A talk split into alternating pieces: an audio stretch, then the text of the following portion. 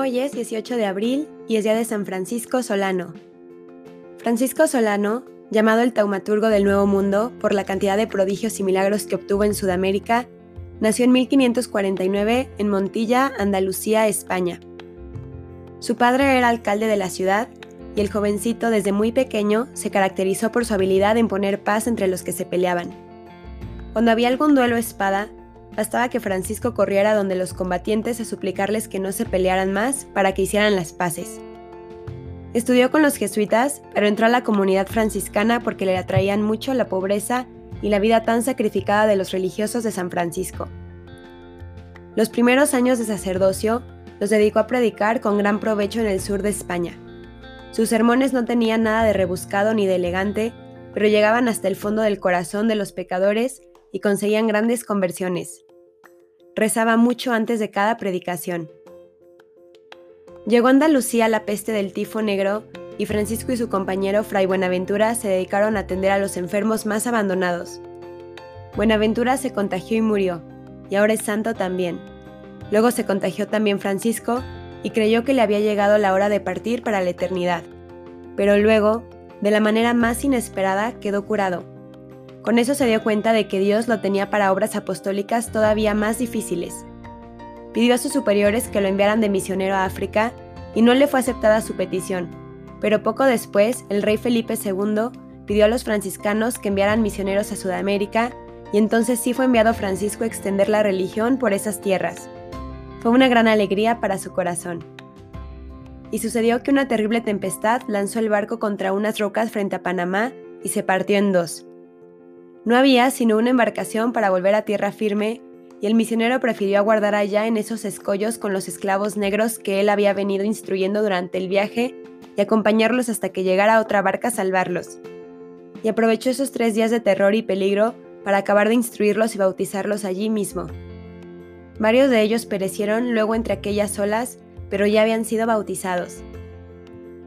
La pequeña embarcación los llevó a unas costas inhospitalarias y allá pasaron días terribles de hambre y peligros. Cuando los marineros se desesperaban, lo único que podía calmarlos era la intervención del padre Francisco. Cuando habían peleas, al único que le hacían caso para dejar de pelear era el padre Solano. Al fin lograron que un barco los recogiera y los llevara a la ciudad de Lima. Fray Francisco Solano recorrió el continente americano durante 20 años predicando, especialmente a los indios, pero su viaje más largo fue el que tuvo que hacer a pie, con incontables peligros y sufrimientos, desde Lima hasta Tucumán, Argentina, y allá hasta Las Pampas y el Chaco paraguayo. Más de 3.000 kilómetros y sin ninguna comodidad, solo confiando en Dios y movido por el deseo de salvar almas. Y le sucedió en aquel gran viaje misionero que lograba aprender con extraordinaria facilidad los dialectos de aquellos indios a las dos semanas de estar con ellos y le entendían todos admirablemente sus sermones. Sus compañeros misioneros se admiraban grandemente de este prodigio y lo consideraban un verdadero milagro de Dios. Pero lo más admirable es que las tribus de indios, aun las más belicosas y opuestas a los blancos, recibían los sermones del santo con una docilidad y un provecho que parecían increíbles. Dios le había concedido la eficacia de la palabra y la gracia de conseguir la simpatía y buena voluntad de sus oyentes.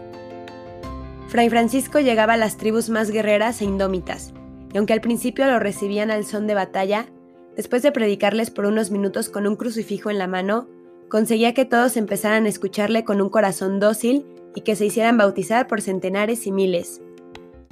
Un jueves santo, estando el santo predicando en La Rioja, Argentina, llegó la voz de que se acercaban millares de indios salvajes a atacar la población.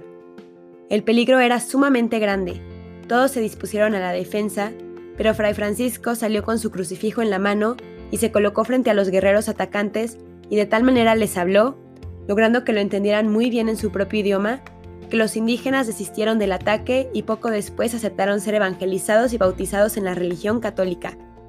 El padre Solano tenía una hermosa voz y sabía muy bien tocar el violín y la guitarra, y en los sitios que visitaba divertía muy alegremente a sus oyentes con sus alegres canciones. Un día llegó a un convento donde los religiosos eran demasiado serios y recordando el espíritu de San Francisco de Asís, que era vivir siempre interior y exteriormente alegres, se puso a cantarles y hasta danzar tan jocosamente que aquellos frailes terminaron todos cantando riendo y hasta bailando en honor del Señor Dios. San Francisco Solano misionó por más de 14 años por el Chaco paraguayo, por Uruguay y el Río de la Plata, Santa Fe y Córdoba de Argentina, siempre a pie, convirtiendo innumerables indígenas y también muchísimos colonos españoles. Su paso por cada ciudad o campo era un renacer del fervor religioso. Un día en el pueblo llamado San Miguel, estaban en un toreo, y el toro feroz se salió del corral y empezó a cornear sin pasión por las calles. Llamaron al santo y éste se le enfrentó calmadamente al terrible animal. Y la gente vio con admiración que el bravísimo toro se le acercaba a Fray Francisco y le lamía las manos y se dejaba llevar por él otra vez al corral. A imitación de su patrono San Francisco de Asís, el padre Solano sentía gran cariño por los animales y la naturaleza. Por orden de sus superiores, los últimos años los pasó Fray Francisco en la ciudad de Lima, predicando y convirtiendo pecadores. Entraba a las casas de juegos y hacía suspender aquellos vicios y llevaba a los jugadores a los templos. En los teatros, en plena función inmoral, hacía suspender la representación y echaba un fogoso sermón desde el escenario, haciendo llorar y arrepentirse a muchos pecadores.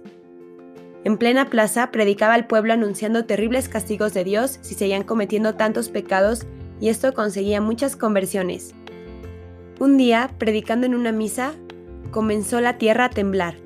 La gente quiso salir huyendo, pero él les dijo, si piden perdón a Dios, no les sucederá nada malo. Todos pidieron perdón y nada malo sucedió aquel día allí.